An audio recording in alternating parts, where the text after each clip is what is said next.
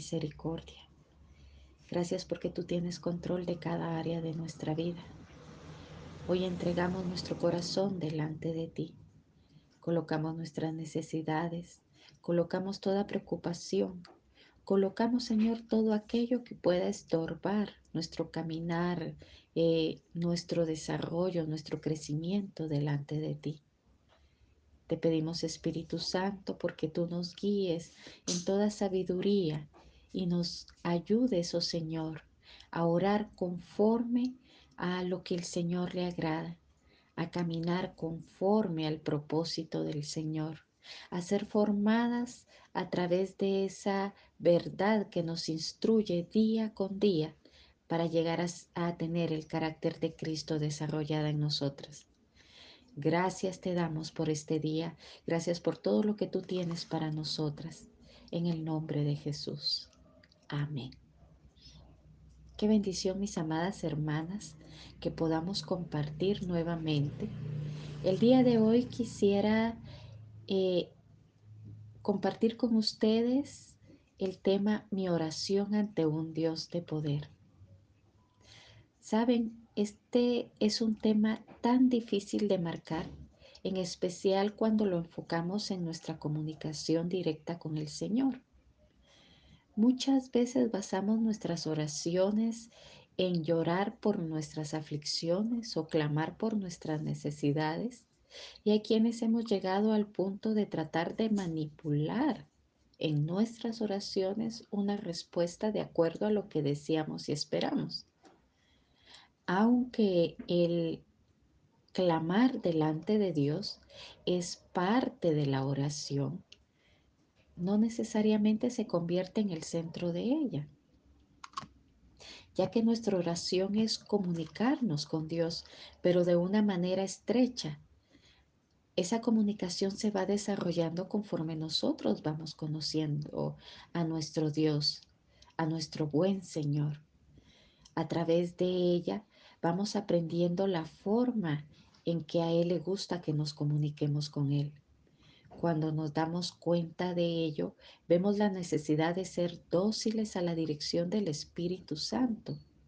Él se encarga de guiarnos para orar de la manera correcta, la manera que al Señor le agrada.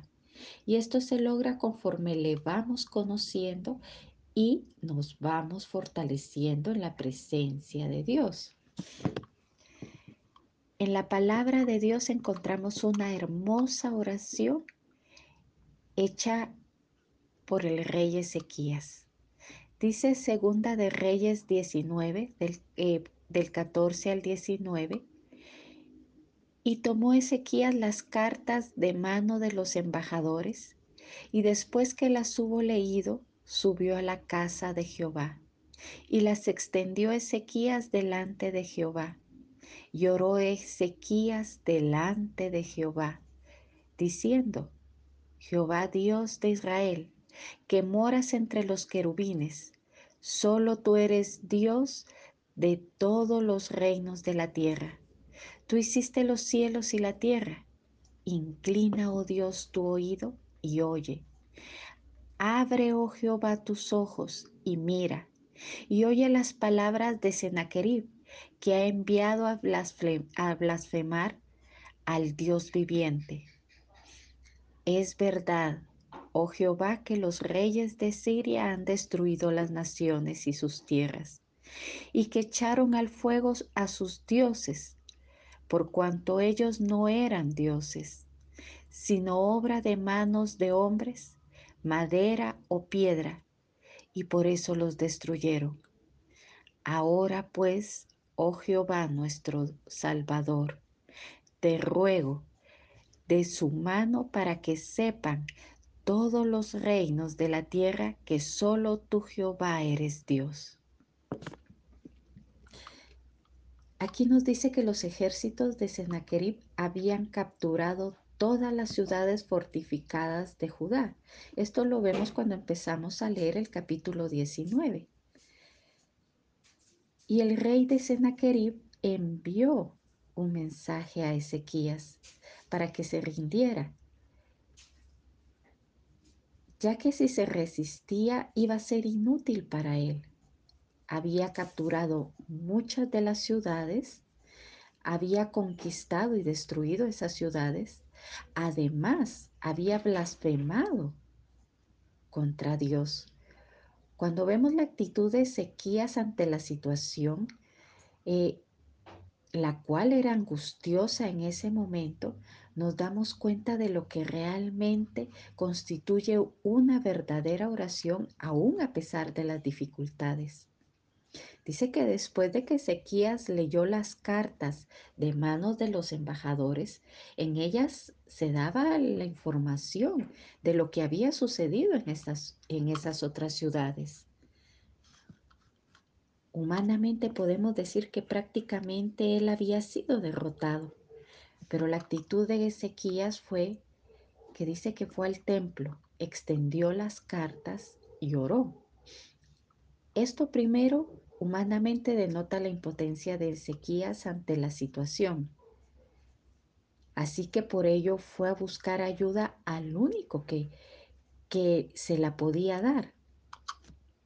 Lo primero que hizo fue que entró a la casa de Dios, su lugar de refugio, el lugar donde él podía ser el mismo, donde podía demostrar su debilidad, donde podía demostrar su impotencia, su preocupación y aún hasta su temor humanamente, donde podía reposar, porque sabía que podía encontrar ese refugio.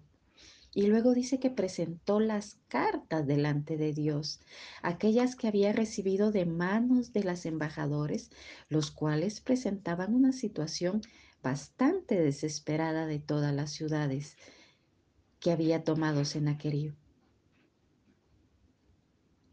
Esto nos dice que Ezequías estaba haciendo lo que dice Primera de Pedro, capítulo 5, versículo 7 echando toda vuestra ansiedad sobre Él, porque Él tiene cuidado de vosotros.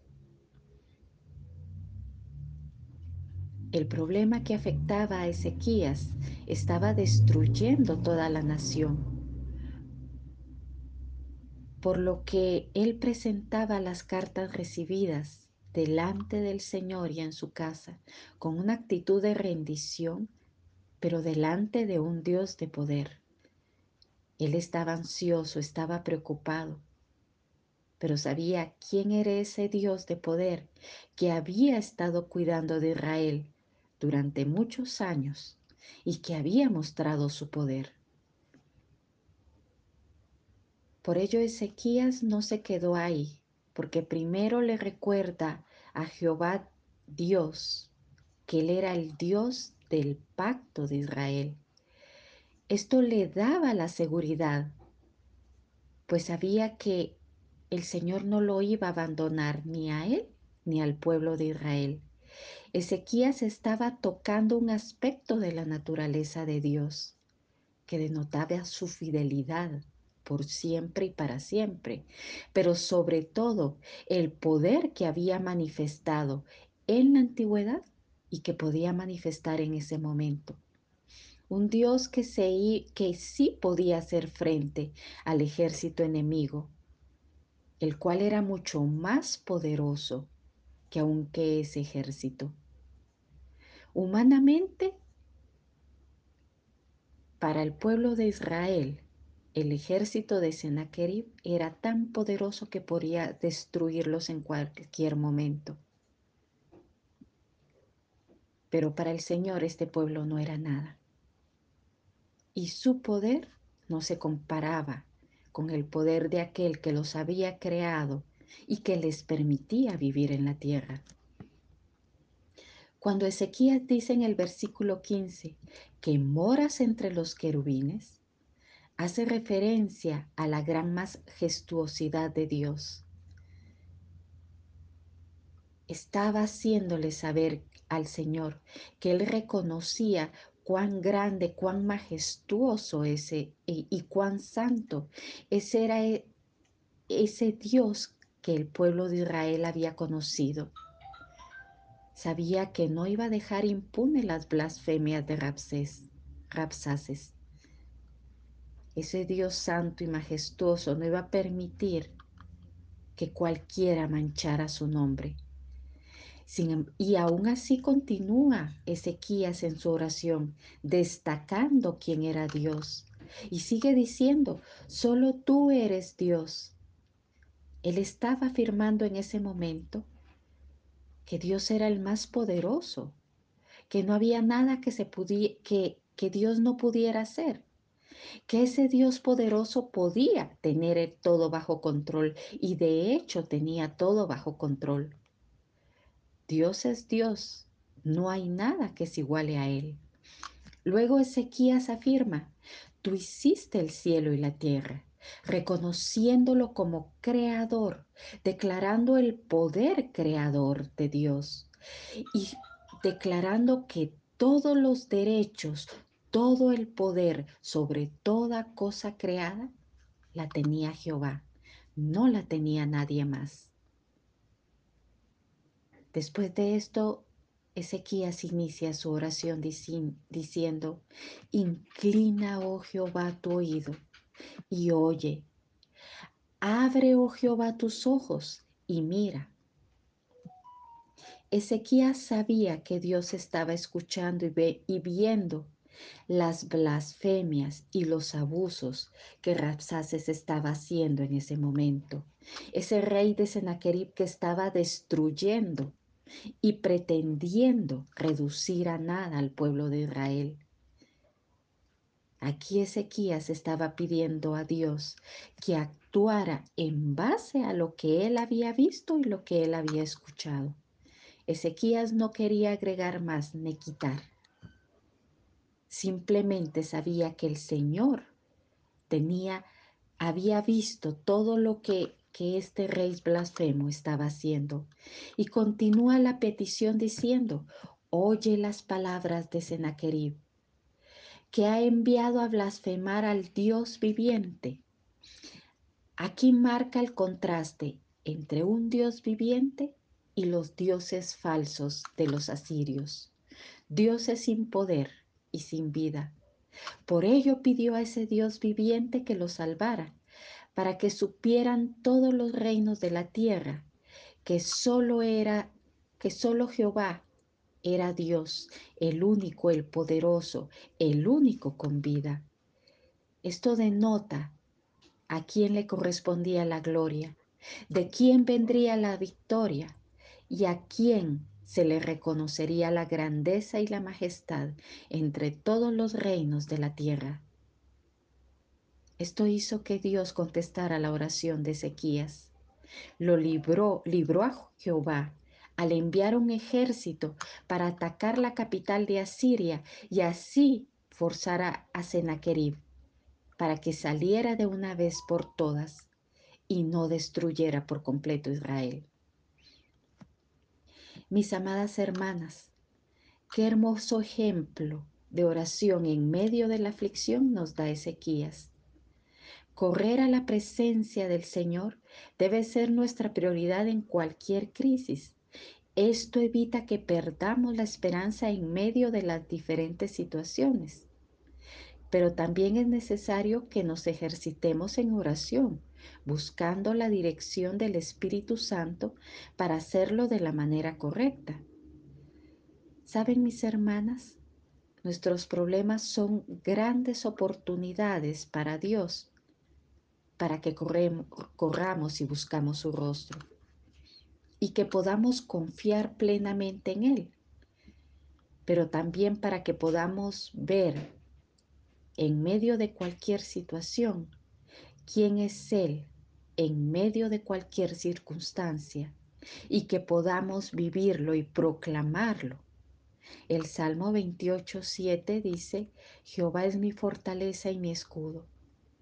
En él esperó mi corazón y fui ayudado, por lo que se gozó mi corazón, y con mi canción le alabaré.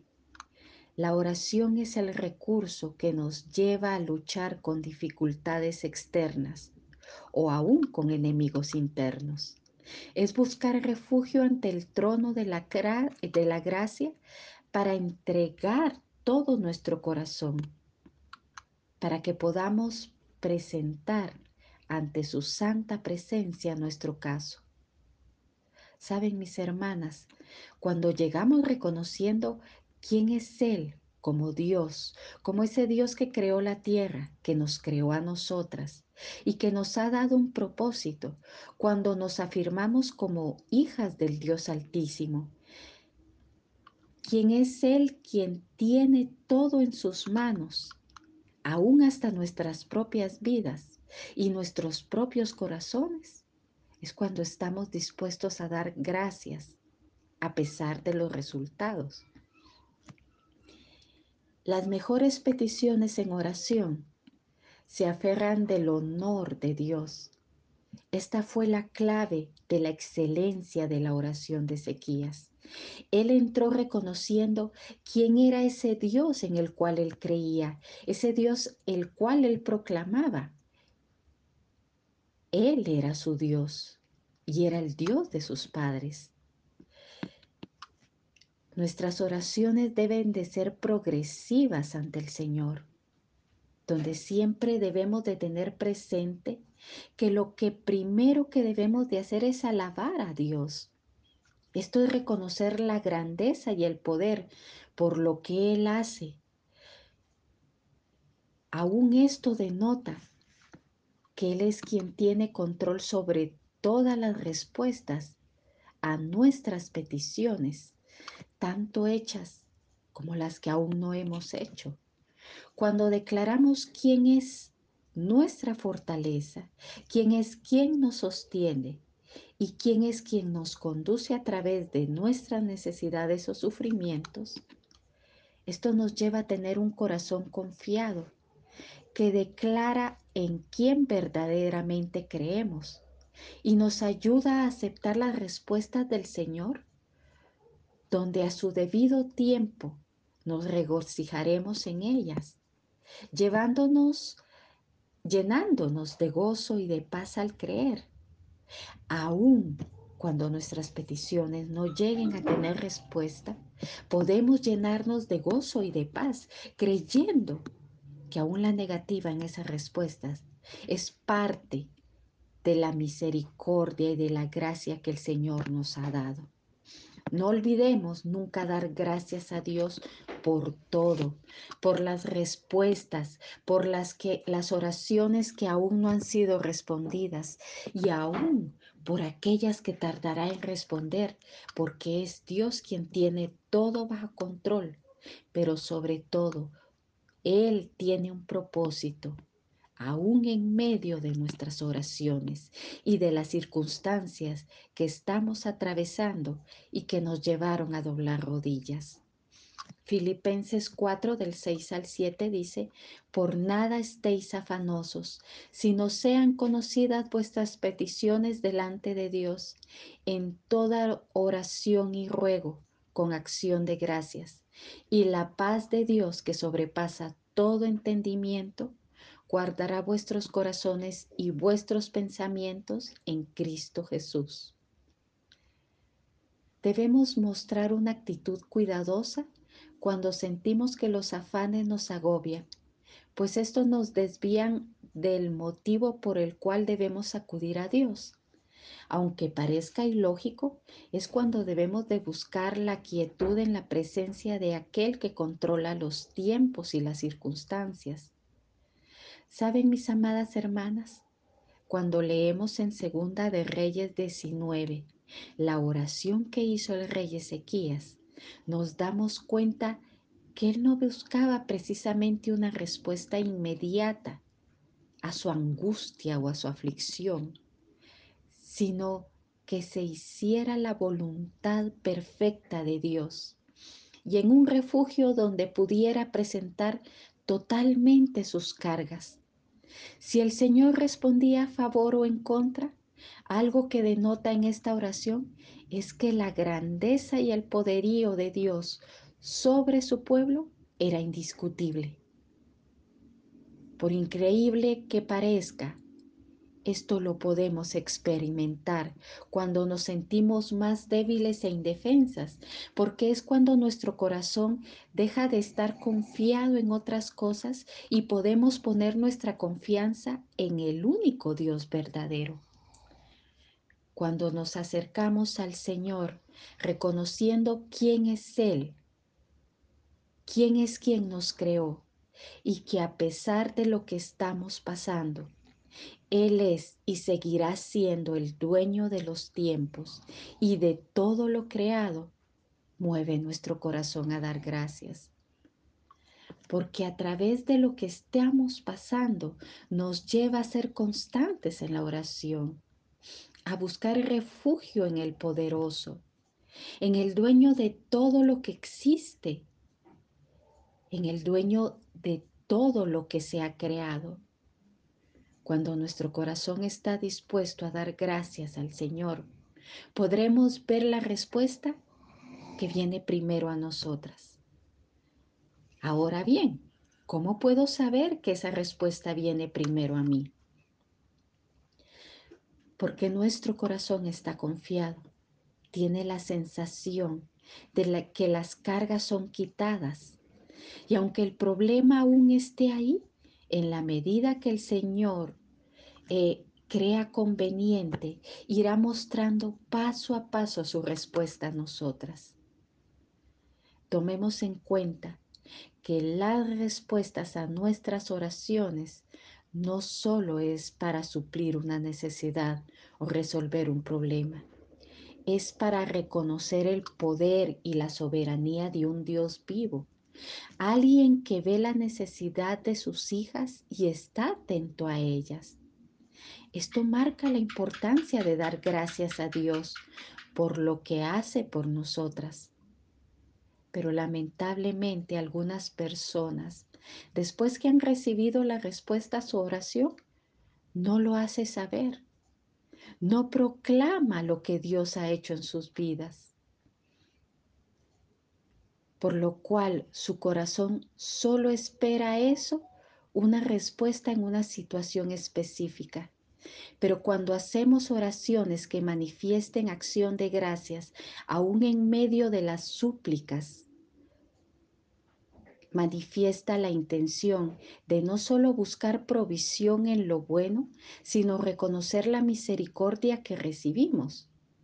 Dios no necesita que le digamos nuestras necesidades o deseos, porque los conoce mejor que nosotras pero quiere que le demostremos que valoremos, que valoramos su misericordia.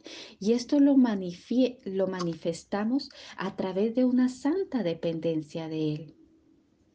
Saben, cuando Ezequías recibió las cartas de los embajadores reportando el caos que había en las ciudades tomadas por Sennacherib, fue a orar, pero dice que presentó las cartas del Señor este acto trajo la paz de Dios, una sensación consoladora que, que experimentó Sennacherib. Cuando él presentó las cartas delante de Dios, este acto trajo paz a su corazón, trajo consolación a su vida. Esto asegura tener parte del favor de Dios en la vida de nosotras y la esperanza de la bendición celestial. La paz mantendrá nuestro corazón y nuestra mente enfocadas en Jesucristo y su obra redentora en nosotras, con una sensación de calma y de satisfacción en el interior. La paz verdadera nos lleva a hacer oraciones centradas en las situaciones que estamos atravesando pero sobre todo nos mantiene el corazón sujetos a la dirección que nos da el Espíritu Santo. No busquemos decir al Señor cuál deseo es el que tengo en mi corazón para que responda a mi petición. No digamos más de lo que debemos cuando hacemos súplicas o rogativas. Después de todo, Él es Dios y conoce lo que pasa a nuestro alrededor. Aprendamos a tomar en cuenta que estos tiempos donde a pesar de las situaciones podemos correr a refugiarnos con aquel que nos ama, que tiene todo en sus manos. No callemos cuando recibamos una respuesta. Demos gracias a Dios por su poder, por su misericordia, porque Él es soberano en todo y cuida de nosotras. Gracias Señor. En esta mañana reconocemos cuán grande eres. No hay nadie que se iguale a ti, Señor. Gracias porque somos privilegiadas y estar ante tu presencia, ante la presencia de un Dios majestuoso, que además de que es nuestro Padre, no se le escapa nada de, tus manos. Tú eres fiel en medio de cualquier situación, Señor. Perdónanos si en algún momento hemos tratado de manipular nuestras oraciones. Perdónanos si no hemos reconocido que tú eres el dueño de los tiempos, que tú eres el que lo sabe todo. Además, Señor, hoy reconocemos que tú no pondrás, pondrás una carga mayor de la que podemos soportar. Gracias, porque usa las diferentes situaciones para que podamos ejercitar nuestras oraciones delante de ti, para que podamos crecer en esa comunicación ante tu presencia. Sobre todo, para que podamos disponer nuestro corazón a tu Santo Espíritu y Él nos pueda dirigir en toda sabiduría y en toda prudencia. Tú mejor que nadie conoces por lo que estamos atravesando cada una de nosotras. Tú mejor que nadie conoces cada una de aquellas cosas que nos aqueja. Mas hoy reconocemos que tú tienes todo en tus manos y que tú obrarás en tu momento y tu tiempo. Gracias por las respuestas que nos das. Gracias Señor porque tú tomas cada una de, nuestras peticiones. Y gracias porque en tu tiempo y a través de tu gracia podremos ver, Señor, cómo te moverás a través de ellas. Gracias por aquellas peticiones que posiblemente no tendrán ninguna respuesta, porque reconocemos que tu misericordia está en medio de ellas y que todo ayuda bien en nuestras vidas, todo ayuda bien aquellas que te aman. Tú eres hermoso, Señor. Gracias por ser tan paciente en nosotras. Te alabamos y te exaltamos.